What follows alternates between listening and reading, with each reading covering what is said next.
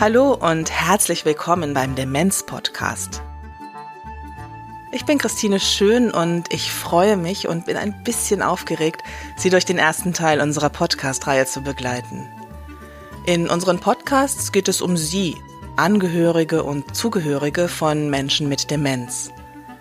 Ob Sie mit einem Menschen mit Demenz zusammenleben oder ob er oder sie alleine oder betreut lebt unser Ziel ist es, Sie zu informieren und Ihnen mit unseren Tipps Ihre Aufgabe etwas zu erleichtern.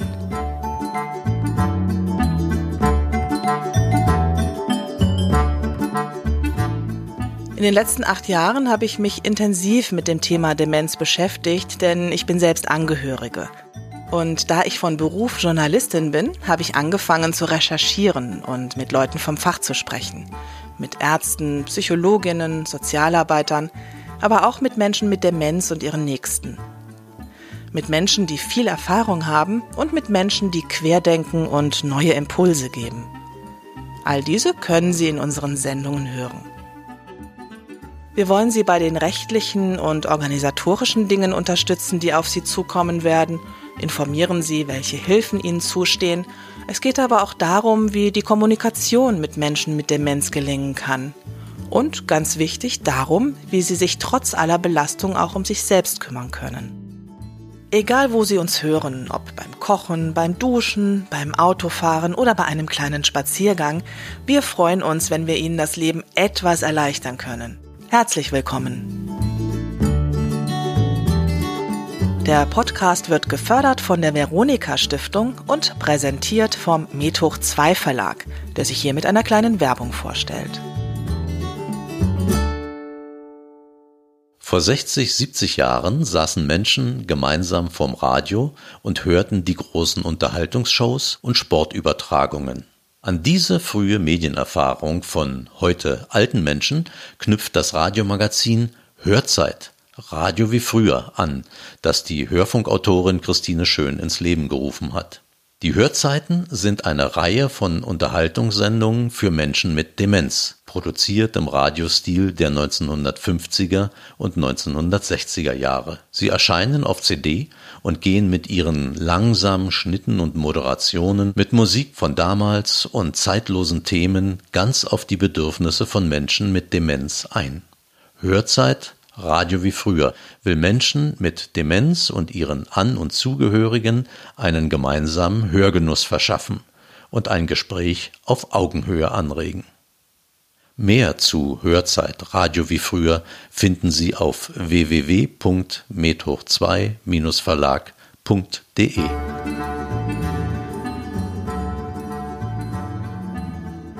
Diesmal in der ersten Folge geht es um den Beginn der Demenz. Was ist das eigentlich, Demenz? An wen wendet man sich beim Verdacht? Und ist eine Diagnose eigentlich wichtig oder nicht? Mein Name ist Ingo Kliemann, ich bin Facharzt für Neurologie und ich leite die Gedächtnissprechstunde des Deutschen Zentrums für neurodegenerative Erkrankungen und der Universitätsmedizin hier in Rostock. Mit ein paar ganz grundlegenden Fragen im Gepäck bin ich in den hohen Norden zu Dr. Kilimann gefahren. Ihn habe ich bereits vor einigen Jahren kennen und schätzen gelernt, denn er ist nicht nur Forscher und Praktiker im Bereich Demenz, sondern kann sein Fachgebiet auch noch so vermitteln, dass ich es als Nichtmedizinerin verstehe. Was ist das eigentlich, eine Demenz? Ich zum Beispiel weiß nie das aktuelle Datum und ziemlich oft suche ich meinen Haustürschlüssel. Was unterscheidet diese Vergesslichkeit von einer Demenz? Eine Demenz ist, wenn man rein die medizinische Definition betrachtet, eine Gedächtnisstörung, die seit mindestens sechs Monaten bestehen muss und Einschränkungen in den Alltagsfertigkeiten bewirkt. Altersfertigkeiten sind den Kontostand irgendwie kontrollieren und Überweisungen tätigen oder auch kochen, einkaufen und ähnliches. Das sind die Dinge, die wir als Alltagsfertigkeiten bezeichnen. Und wenn die eingeschränkt sind aufgrund einer Gedächtnisstörung, dann nennt man das Demenz. Bei Dr. Kilimann habe ich zum ersten Mal verstanden, warum eigentlich von Gedächtnisstörung gesprochen wird und was in einer Gedächtnissprechstunde überhaupt getestet wird. Wenn wir von Gedächtnistestung sprechen, dann meinen wir nicht nur Merkfähigkeit. Viele Menschen denken, Gedächtnis oder Vergesslichkeit ist eine Abnahme der Merkfähigkeit. Aber deswegen sage ich ja auch immer Gedächtnisstörung, weil Gedächtnis ist noch viel mehr. Das ist sprachliches Können, das ist auch räumliches Vorstellungsvermögen, das ist sogenannte Arbeitsplanung. Also wenn ich Kaffee kochen will, muss ich als erstes oben die Klappe öffnen, dann den Filter rein oder bei modernen Geräten natürlich einfach nur den richtigen Knopf drücken. Ähm, das ist Arbeitsplanung und das sind die Dinge, die wir gleichzeitig eben auch noch überprüfen, sodass es insgesamt 30 äh, bis 60 Minuten dauert, bis wir diese erste Gedächtnistestung insgesamt durchgeführt haben. Wenn es Sie interessiert, was bei dem ausführlichen Gedächtnistest passiert und welche Diagnoseverfahren sonst noch angewendet werden, im Anschluss an die Sendung können Sie darüber einen Beitrag mit Dr. Kielimann hören. Aber gehen wir mal einen Schritt zurück. Vor dem Test steht ja erstmal ein Verdacht. Wenn zum Beispiel die Mutter seit 30 Jahren mit links die Buchhaltung für den Wanderverein macht und dabei plötzlich Probleme bekommt, die wir überhaupt nicht nachvollziehen können, weil sie doch so viel Erfahrung hat. Oder wenn der Ehemann immer wieder dieselbe Frage stellt. Das können Hinweise auf eine Demenz sein. Und meist fällt den Angehörigen zuerst etwas auf, und sie haben den Wunsch, das abklären zu lassen. Verständlich, aber eine Bitte hat Dr. Kielimann, nämlich mit den vermeintlichen Patienten zu reden und nichts über ihren Kopf hinweg zu tun. Es gibt durchaus eben auch nicht so selten die Situation, dass Angehörige einen Menschen, den sie zwar lieben, aber dann doch irgendwie hierher mitschleppen und manchmal dann auch erst sozusagen äh, mir unter vier Augen sagen, meine Mutter glaubt, sie sei jetzt beim Augenarzt. Und das ist natürlich eine eher schwierige Situation, weil auch wenn man vielleicht eine vermehrte Vergesslichkeit hat, ist es schon wichtig, dass man da mit einer gewissen Ehrlichkeit auch äh, gegenüber Arztbesuchen mit denjenigen umgeht. Wenn ich nun mit meiner Mutter, meinem Vater, meinem Ehemann oder meiner Ehefrau gesprochen habe und wir finden, dass es gut wäre, eine mögliche Gedächtnisstörung abklären zu lassen, an wen wenden wir uns dann?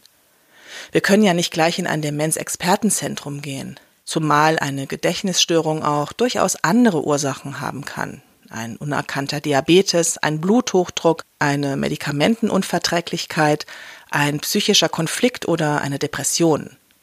Oder, das kommt gerade bei älteren Menschen oft vor, man trinkt einfach zu wenig. Für die meisten ist die Hausärztin oder der Hausarzt der erste Ansprechpartner und das ist auch gut so, denn er oder sie untersucht natürlich erstmal, ob der Gedächtnisstörung eine solche behandelbare Ursache zugrunde liegt. Zugleich sind die Hausärztinnen und Hausärzte auch sehr wichtig, um eine mögliche Demenz zu erkennen. Ich habe mich mit Erik Allgeier in seiner Praxis in Berlin-Schöneberg getroffen. Er ist seit einem Vierteljahrhundert Hausarzt und kennt damit seine Patientinnen und Patienten natürlich lange und gut. Deshalb fällt ihm manchmal auch auf, wenn sich etwas beim Gedächtnis eines seiner Patienten verändert hat. Das sind an sich Alltagssituationen, die nicht mehr so funktionieren, dass Menschen zum Beispiel erzählen, dass irgendwas plötzlich komplizierter wird oder diese technischen Sachen so schwierig werden, obwohl mir das auch so geht. Oder dass ähm, ich mitkriege, dass Medikamente eher nicht so genommen werden, wie das geplant war, oder dass Verabredungen nicht mehr so klappen. Ja, einfach so äh, ganz einfache, banale Dinge. Wenn Angehörige auf ihn zukommen und ihn bitten, doch mal beim Vater oder der Ehefrau nach Demenz zu schauen, das findet Herr Allgeier auch schwierig. Genau wie Dr. Kielimann. Dieses Übereinander, über jemand anders reden, finde ich, äh, ich bin ja formal, es ist ganz klar, gibt es eine ärztliche Schweigepflicht, Punkt. Und wenn man was bespricht, dann sollte es schon, wenn es irgendwie geht, dann so sein, dass derjenige mit einverstanden ist und am besten zu dritt spricht, damit auch sowas wie Misstrauen nicht entsteht. Er erlebt durchaus, dass der Patient oder die Patientin es vielleicht gar nicht so genau wissen will, da er oder sie das Wort Demenz als einen Makel empfindet. Eine Diagnose ist ja erstmal eine, Etikette, wenn ich jetzt, oder eine Schublade. Äh, was ja auch hilfreich sein kann, um Handlungsanweisungen daraus abzuleiten. Es kann aber auch so sein, dass Menschen sich furchtbar stigmatisiert fühlen und äh, sagen, ja, ihr hier seid ja alles Verbrecher, was ihr mir hier andichten wollt, ja. Noch bin ich nicht dement. Das ist das, das typische Wort, das dann kommt. Eine heikle Situation. Deshalb schaut Herr Allgeier ganz konkret auf die Person, die ihm gegenüber sitzt und entscheidet individuell, wie er das Thema anspricht. Das kann so formuliert sein, dass die Angehörigen die Diagnose verstehen, es aber trotzdem für die Patientin oder den Patienten wertfrei klingt. Warum muss ich jetzt das Wort Demenz nennen? Äh, warum kann ich nicht über, drüber reden, dass das Problem existiert, dass das Gedächtnis bezogen auf die Einnahme der Tabletten nicht so gut ist. Oder das Gedächtnis bezüglich, ich wasche mich nicht mehr oder sowas.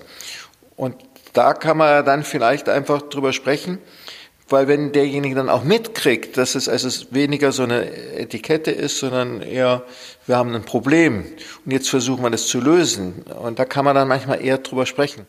Es gibt aber auch Situationen, in denen Herr Allgeier Klartext redet.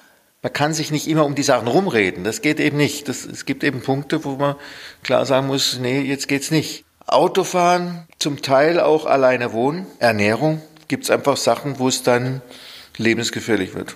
Weiß ich, die Oma kann jetzt in der Wohnung nicht mehr alleine wohnen. Das geht einfach nicht. Da muss man das vielleicht wirklich beim Namen nennen und dann eine gewisse Konfrontation schaffen.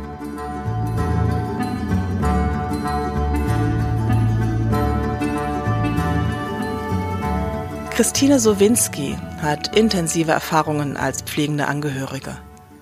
Ihr Vater entwickelte zwei Jahre vor seinem Tod eine Demenz und auch zur Zeit pflegt sie zwei Menschen. In den nächsten Sendungen hören wir sie auch als Fachfrau, denn sie arbeitet im Kuratorium Deutsche Altershilfe. Jetzt aber lässt sie uns an ihren persönlichen Erfahrungen teilhaben. Frau Sowinski und ihre Schwester haben ihren eigenen Weg gefunden, mit der Diagnose umzugehen, ohne sie ihrem Vater mitzuteilen. Also es gibt immer Menschen, die wollen es genau wissen. Und es gibt andere Menschen, die wollen es nicht so genau wissen. Ich hatte das Gefühl, er will das nicht richtig hören. Und wir haben uns dann in der Familie darauf verständigt, weil er sozusagen eine Doppeldiagnose, was das anging, hatte. Also er hatte einmal Demenz-Alzheimer-Typ und er hatte auch Herz-Kreislauf-Probleme, sodass für uns so eine Art war, damit umzugehen, dass wir gesagt haben zu meinem Vater, Papa, du hast heute einen schlechten Tag. Und das war für uns sozusagen das Symbol, also nicht Papa, du hast Alzheimer oder du bist dement, sondern du hast einen schlechten Tag, ähm, sagte er auch selber, mir ist heute nicht gut und so weiter. Helga Schneider-Schelte arbeitet bei der Deutschen Alzheimer Gesellschaft. Sie erklärt, warum Menschen oftmals nicht wissen wollen, dass sie eine Demenz haben. Wir sagen, es gibt ein Recht auf Wissen und es gibt ein Recht auf Nichtwissen. Und viele Menschen mit Demenz wollen es auch nicht wissen. Und es gehört auch ein Stück zum Krankheitsbild, dass die Krankheitseinsicht fehlt. Über die Krankheit nachzudenken bedeutet, dass ich reflektiere.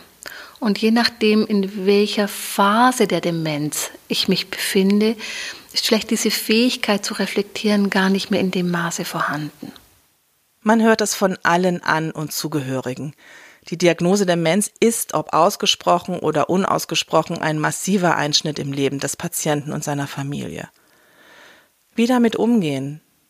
Helga Schneider-Schelte hat unter anderem vor 16 Jahren das Alzheimer-Telefon der Alzheimer-Gesellschaft mit aufgebaut. Dort können Angehörige seitdem mit all ihren Fragen anrufen. Frau Schneider-Schelte erlebt bei Angehörigen nach der Diagnose manchmal ganz widerstreitende Gefühle. Angehörige sagen öfters, einmal ist es ein Schock, die Diagnose zu erfahren. Gleichzeitig bringt die Diagnose auch Klarheit.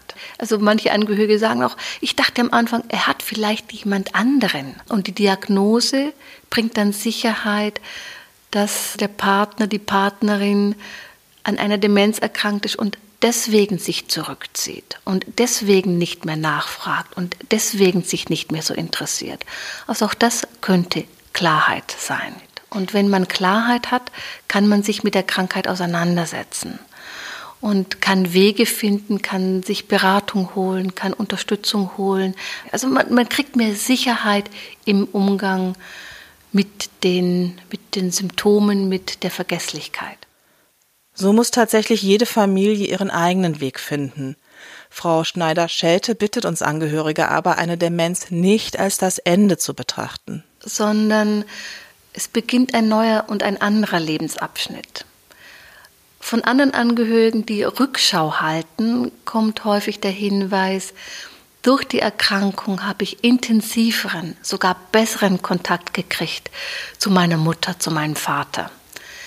Eine Demenz bedeutet, dass die Kognition weniger wird, aber das Gefühl ja bleibt. Und Menschen mit Demenz sind teilweise höchst sensibel. Sie kriegen sehr viel mit von der Stimmung. Und wenn es Angehörigen auch gelingt, die Ressourcen zu sehen, die jemand noch hat. Am Anfang ist es vielleicht mehr, dass man die Defizite wahrnimmt, weil man trauert darüber, dass jemand sich verändert, dass jemand nicht mehr so ist, wie er ist. Das ist traurig. Aber mit der Zeit kriegen sie vielleicht mit, dass es ganz viel Schönes noch gibt und dass sie auch gemeinsam gerade zu Beginn in Urlaub fahren können, dass es ganz viel Normalität gibt, dann kann das Leben mit einer Demenz auch reich sein. Es kann mehr emotional geprägt sein. Angehörige berichten auch zum Beispiel von ihrem Mann oder von ihrem Vater, der sehr intellektuell war und zu dem sie plötzlich einen emotionalen Zugang finden. Auch das kann Demenz bedeuten. Also Demenz hat viele verschiedene Gesichter. Frau Sowinski, die ihren Vater gepflegt hat, hat genau das erlebt und ihn noch einmal ganz neu kennengelernt. Ich erinnere mich auch an meinen Vater. Eines der schönsten Momente meines Lebens mit ihm war, da war er schon äh, demenzkrank. Wir waren mit ihm an der Nordsee. Meine Mutter war dabei und äh, wir waren zu dritt.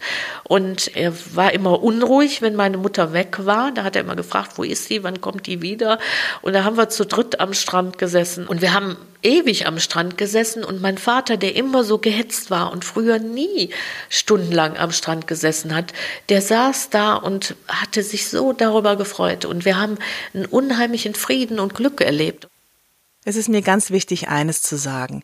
Weder ist eine Demenz das Ende, noch verschwindet der Mensch, wie es so oft heißt. Die Persönlichkeit, die bleibt nämlich. Und manchmal braucht es eben einen Türöffner, um an diese Persönlichkeit wieder ranzukommen. Frau Sowinski hat da ihren eigenen Weg gefunden. Und dann habe ich mir immer vorgestellt, auch bei meinem demenzkranken Vater, dass über seinem Kopf die Wolke schwebt von dem, was ihm früher wichtig war. Und er war immer sehr dafür, dass wir äh, regelmäßig Mahlzeiten haben, dass er auch in seiner äh, wissenschaftlichen Arbeit gewertschätzt ist, dass meine Mutter pariert sozusagen. Also er hatte ein sehr konservatives Bild. Und wenn man mit diesem Bild kommunizierte und ihn auch als klugen Mann gefordert hat, dann ging es ihm erheblich besser, als wenn man ihn auf seine Defizite ähm, hingewiesen hat. Damit Sie auch gute gemeinsame Momente genießen können, würde ich gerne noch auf einen Aspekt hinweisen, der bei den Angehörigen leider oft zu kurz kommt. Viele neigen dazu, sich völlig aufzuopfern und sich selbst zu vergessen. Dabei ist es so wichtig, auch an sich selbst zu denken und sich so viel Hilfe wie möglich zu holen und das ruhig schon so früh wie möglich. Dafür plädiert auch Frau Schneider-Schelte von der Alzheimer Gesellschaft. Aus Erfahrung weiß ich, dass es ganz schwer ist, den Weg alleine zu gehen, ohne Unterstützung und dabei gesund zu bleiben. Es ist ein anstrengender Weg. Und immer wenn was anstrengend ist, ist es gut, wenn man Begleiter hat.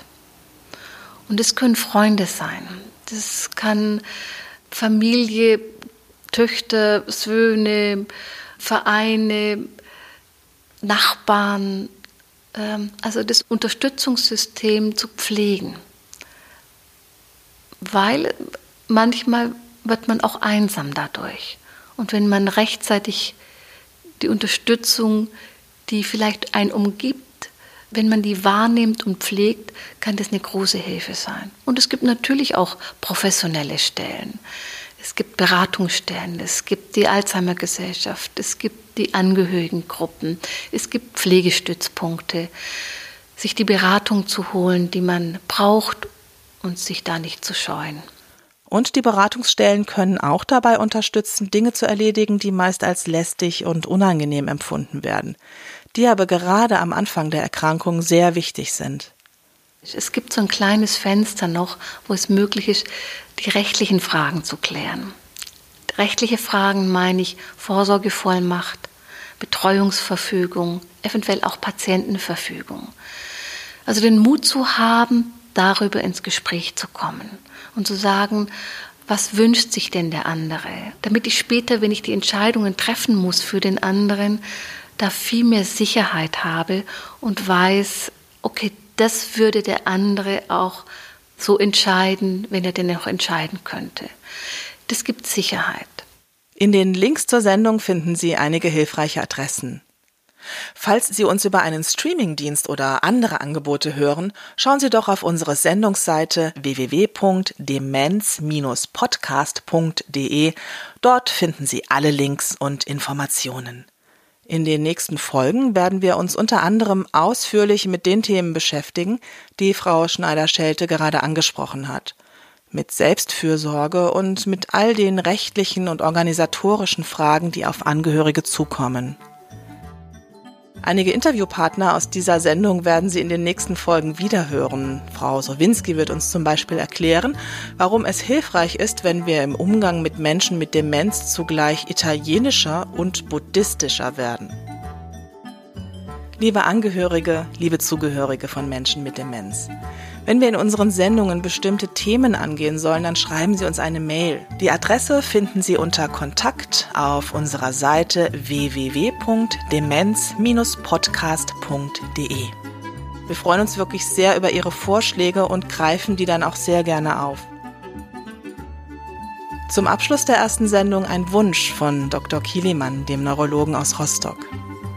Patienten wünsche ich, dass er in einem Umfeld lebt, wo er möglichst viel selber machen kann, mit einem kleinen Schutzengel, der unsichtbar immer um ihn herum schwirrt. Das wäre so die Wunschvorstellung, dass alles das, was noch geht und auch das, was schwerer fällt, dass das immer noch derjenige macht, der die Erkrankung hat. Und dass Hilfe tatsächlich nur dann passiert, wenn sie unbedingt notwendig ist. Wenn Sie jetzt dranbleiben, können Sie Dr. Kielimann ausführlich hören. Er erklärt detailliert unterschiedliche Diagnoseverfahren. Es ist mir zum Schluss der Sendung ein Bedürfnis der Veronika Stiftung noch einmal für die großzügige Förderung zu danken. Ein riesiges Dankeschön auch an den Methoch 2 Verlag für sein Engagement beim Thema Demenz und dafür, dass er diese Podcast-Reihe ermöglicht. Ich danke Ihnen, liebe Hörerinnen und Hörer, ganz herzlich fürs Zuhören und wünsche Ihnen alles Gute. Bis zum nächsten Mal. Tschüss, Ihre Christine Schön.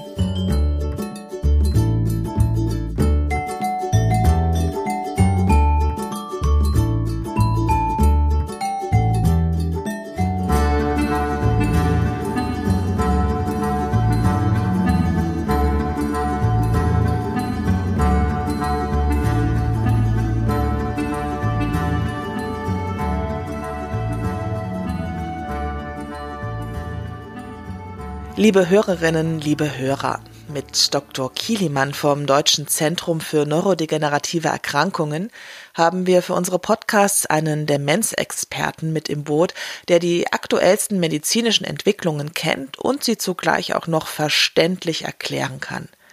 Das nutzen wir natürlich und lassen uns von ihm ausführlich schildern, wie die Diagnose einer Demenz ganz konkret abläuft. Stichworte sind Gedächtnistest, CT, MRT, Nervenwasserpunktion, PET. Viele kennen ja den Uhrentest, bei dem die Patientin oder der Patient gebeten wird, die Zahlen 1 bis 12 so in einem Kreis einzutragen, dass ein Ziffernblatt daraus wird. Dr. Kielemann erklärt, was da eigentlich überprüft wird. Das ist eine Aufgabe der Visuokonstruktion, nennen wir das. Das heißt, die Verbindung zwischen, was nehmen die Augen wahr und wie kriege ich das strukturell im Gehirn abgebildet. Und da sieht man eben wunderbar, dass diese Aufgabe immer schwerer wird, je mehr die Demenzerkrankung fortschreitet. Und es ist ein Frühmarker, sage ich mal, der früher gern genutzt worden ist, um eine Demenz überhaupt wahrzunehmen. Also beim Hausarzt macht sowas Sinn. Der dauert eben drei Minuten und da kann auch ein Hausarzt schon sehen, oh ja, das ist irgendwie verdächtig, gebe ich das lieber mal weiter zur ausführlichen Testung oder er sieht nur, das ist normal und ich habe eigentlich auch das Gefühl, dass da vielleicht nur Sorgen bestehen und dann lassen wir es erstmal dabei und gucken vielleicht als Hausarzt in einem halben Jahr nochmal, wie es dann ausschaut. Also der Uhrentest ist eher sowas wie ein Screening-Verfahren Wobei wir das Wort Screening nicht so gern mögen, weil wir es nicht für sinnvoll halten, dass einfach jeder, der irgendwo aufschlägt, dann diesen Test kriegt, nur weil er ist ja so einfach zu machen. Sondern es sollte eigentlich schon immer, der Auslöser sollte sein, dass entweder Patient, Angehöriger oder Arzt sich Sorgen macht, dass eine Vergesslichkeit besteht.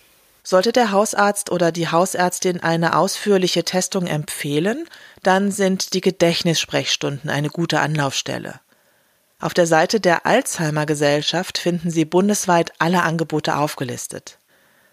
Dr. Kielimann leitet die Gedächtnissprechstunde in Rostock und erklärt, was auf die Patientin oder den Patienten beim Gedächtnistest zukommt. Also als erstes folgt das Gespräch mit einem Arzt, weil wir erstmal verstehen müssen, was für Mensch sozusagen haben wir da vor uns.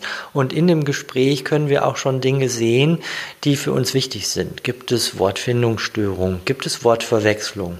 Ist es eher ein schüchterner Mensch oder ist es eher jemand, der aufbraust? Da können wir dann hinterher auch die Angehörigen fragen, Mensch, ist der eigentlich schon immer so gewesen? Oder ist sie immer schon so übermäßig lustig gewesen? Oder hat sich da was verändert? Und wir schauen dann auch auf die Medikamente und auf die Vorerkrankung, um schon mal eine gewisse Idee zu kriegen, was für ein Mensch sitzt da vor uns. Danach folgt dann eine ausführliche Gedächtnistestung. Und wenn wir von Gedächtnistestung sprechen, dann meinen wir nicht nur Merkfähigkeit. Viele Menschen denken, Gedächtnis oder Vergesslichkeit ist eine Abnahme der Merkfähigkeit. Aber deswegen sage ich ja auch immer Gedächtnisstörung, weil Gedächtnis ist noch viel mehr. Das ist sprachliches Können, das ist auch räumliches Vorstellungsvermögen, das ist sogenannte Arbeitsplanung. Also wenn ich Kaffee kochen will, muss ich als erstes oben den, die Klappe öffnen, dann den Filter rein oder bei modernen Geräten natürlich einfach nur den richtigen Knopf drücken. Das ist Arbeitsplanung und das sind die Dinge, die wir gleichzeitig eben auch noch überprüfen. Dem Gespräch mit dem Arzt oder der Ärztin, das bis zu einer Stunde dauern kann, folgt ein ausführlicher Gedächtnistest. Der kann dann auch noch mal zwischen einer und drei Stunden dauern. Das ist ganz schön anstrengend und das ist allen in der Gedächtnissprechstunde auch klar. Es macht auch keinen Sinn, eben jemanden, der nur eine Stunde durchhält, dann zwei Stunden zu quälen. Dann muss man zur Not dann entscheiden, dass man zwei Termine macht. Ja, weil wir wollen ja schauen, was gut geht. So, natürlich gucken wir immer auf die Dinge, die nicht mehr funktionieren, um zu verstehen, welche Erkrankung liegt vor. Aber bei der Beratung mit den Angehörigen wollen wir auch sehen, was funktioniert denn noch. Weil all das, was gut funktioniert, sollen ja die Erkrankten zu Hause bitteschön auch weiter möglichst eigenständig machen. Weil das ist das Beste, was man fürs Gehirn machen kann, dass man weiterhin aktiv ist. Egal, ob man nach dem Gespräch gleich den ausführlichen Gedächtnistest anschließt oder lieber einen weiteren Termin dafür ausmacht, den Patienten, die Patientin erwartet Folgendes. Eine typische Aufgabe ist das Lernen von Wörtern. Und in den Test, den wir durchführen, müssen Sie zehn Wörter lernen. Und zwar so, dass wir erstmal die Wörter Ihnen vorlesen und dann müssen Sie sie nachsagen und das insgesamt aber über drei Runden. Da können wir dann schon mal sehen, wie gut sie denn lernen können. Weil sie sollten eigentlich von Runde 1 auf 2 auf 3 sollten sie besser werden. Und dann machen sie was anderes und ungefähr 20 Minuten später fragen wir dann nochmal, wie viel von den 10 Wörtern denn noch erinnert werden. Und das ist dann die Merkfähigkeit. Und das sind zwei unterschiedliche Dinge, weil wenn ich schlecht lerne, dann kann ich ja nicht erwarten, dass ich hinterher gut erinnere. Und das schlechte Erinnern, also die schlechte Merkfähigkeit, ist typisch für die Demenz. Das schlechte Lernen kann aber zum Beispiel Ausdruck einer depressiven Erkrankung sein. Weitere Aufgaben sind eher sprachliche Geschicklichkeit ja, oder Sprachverständnis, sodass einfach gewisse Szenen gezeigt werden, die beschrieben werden sollen oder sie werden gebeten, möglichst viele Wörter mit S oder mit W zu benennen. Ja. Das sind alles erstmal relativ globale Tests, um zu schauen, gibt es denn in irgendeiner, wir nennen das kognitive Domäne, also in irgendeinem Gedächtnisunterbereich, eigentlich tatsächlich Einschränkungen. Danach folgt die Auswertung und auch da ist es wieder so, dass wir das mit der Norm vergleichen und zwar mit der Altersnorm. Und um es noch ein bisschen genauer hinzukriegen, schauen wir auch zusätzlich noch auf die Ausbildungsjahre. Weil ich sage mal, ein Mathematikprofessor ist möglicherweise in den Aufgaben der Arbeitsplanung doch etwas schneller und geschickter als jemand, der eine Lehre oder eine Ausbildung zum Facharbeiter gemacht hat. Und das rechnen wir alles mit rein und dann schauen wir auf das Ergebnis und bringen das zusammen mit, wie wir das nennen, unserem klinischen Bild. Ja, was für einen Eindruck haben wir vom Patienten? Und dann können wir ähm, schon mal abschätzen, in welche Richtung es geht. Wenn wir dann die Ergebnisse haben, also gehen wir jetzt mal davon aus, es ist tatsächlich eine Störung zu sehen, dann besprechen wir individuell, welche Untersuchungen möglich sind. Es gibt ja auch durchaus Untersuchungen, die bei vermehrter Blutverdünnung nicht möglich sind, äh, welche sind möglich, welche sind nötig und welche sind sinnvoll. Ja, man kann mittlerweile viel mehr Diagnostik machen als häufig notwendig, so dass man auch immer mit dem Patienten besprechen muss, wenn wir diese Information haben, dann haben wir folgenden Vorteil. Ja, der Vorteil kann auch sein, dass der Patient einfach nur eine höhere Diagnosesicherheit möchte. Ja, er möchte nicht zu 80 Prozent wissen, ob er eine Alzheimer-Erkrankung hat, sondern er möchte eher Richtung 95 Prozent. Das können wir erreichen. Und auch das ist schon eine völlig ausreichende Rechtfertigung zu sagen, wir machen mehr Diagnostik, weil der Patient es für sich wissen will. Wenn man gemeinsam entschieden hat, neben dem Gedächtnistest noch mehr Diagnostik anzugehen, gibt es mehrere Möglichkeiten. Dr. Kielemann erläutert zunächst mal die bildgebenden Verfahren. Mit der Bildgebung haben wir die letzten 35 Jahre vor allem ausgeschlossen, dass es nicht was anderes als eine Alzheimer-Demenz ist. Mittlerweile sind wir da ein bisschen weiter, weil über das CT, die Computertomographie, vielmehr jetzt das MRT, die Magnetresonanztomographie genutzt wird. Und hier können wir eben genau Veränderungen abmessen. Zum Beispiel, wenn der Hippocampus, das ist eine ganz wichtige Rechenzentrale im Gehirn, wenn der geschrumpft ist, ist das ganz typisch für die Alzheimer-Krankheit. Und das können wir eben mittlerweile, indem wir die Daten durch den Computer schicken, können wir standardisiert ausmessen, ob denn tatsächlich der Hippocampus kleiner ist, als er sein sollte oder nicht. Und wenn wir Patienten im Verlauf sehen, können wir dann tatsächlich auch sagen, er ist geschrumpft. Mit einer Untersuchung können wir ja auch wieder nur sagen, ist normal oder ist nicht normal. Sodass wir mittlerweile die Bildgebung auch nutzen können, um eine höhere Diagnosegenauigkeit zu kriegen. Es gibt noch weitere bildgebende Verfahren, die sogenannte Positronenemissionstomographie.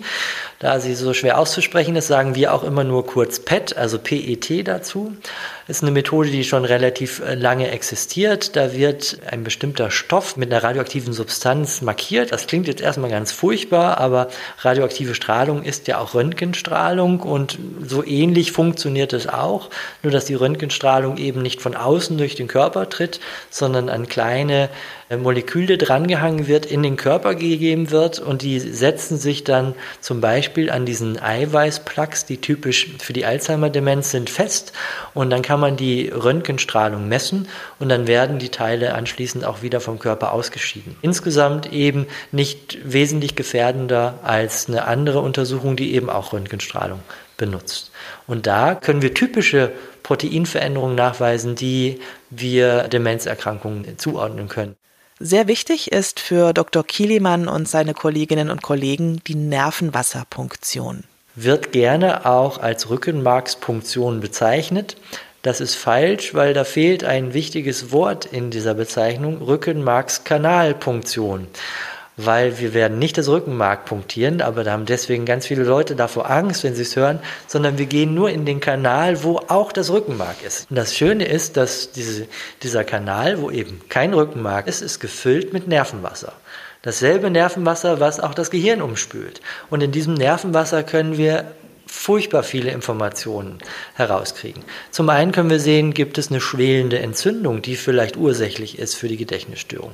Wir sehen, gibt es vielleicht vermehrte oder kleine Blutungen, die verantwortlich sind, dass das Gehirn eher erkrankt ist. Wir sehen aber auch eben diese Proteine, die wir in dieser PET-Untersuchung nachmessen und können das mit einer Untersuchung machen. Wir messen also mit einmal Nervenwasserpunktion, Amyloid und Tau und auch noch Phosphortau und den weiteren Parameter, sodass ich als Facharzt für Neurologie ein großer Fan dieser Nervenwasser- oder Liquor-Punktion bin, weil ich weiß, das ist eine Methode, die ist sehr etabliert, die ist dadurch, dass neue Nadeln benutzt werden im Vergleich zu früher auch viel besser verträglich und im Vergleich zu anderen medizinischen Untersuchungen auch relativ risikoarm.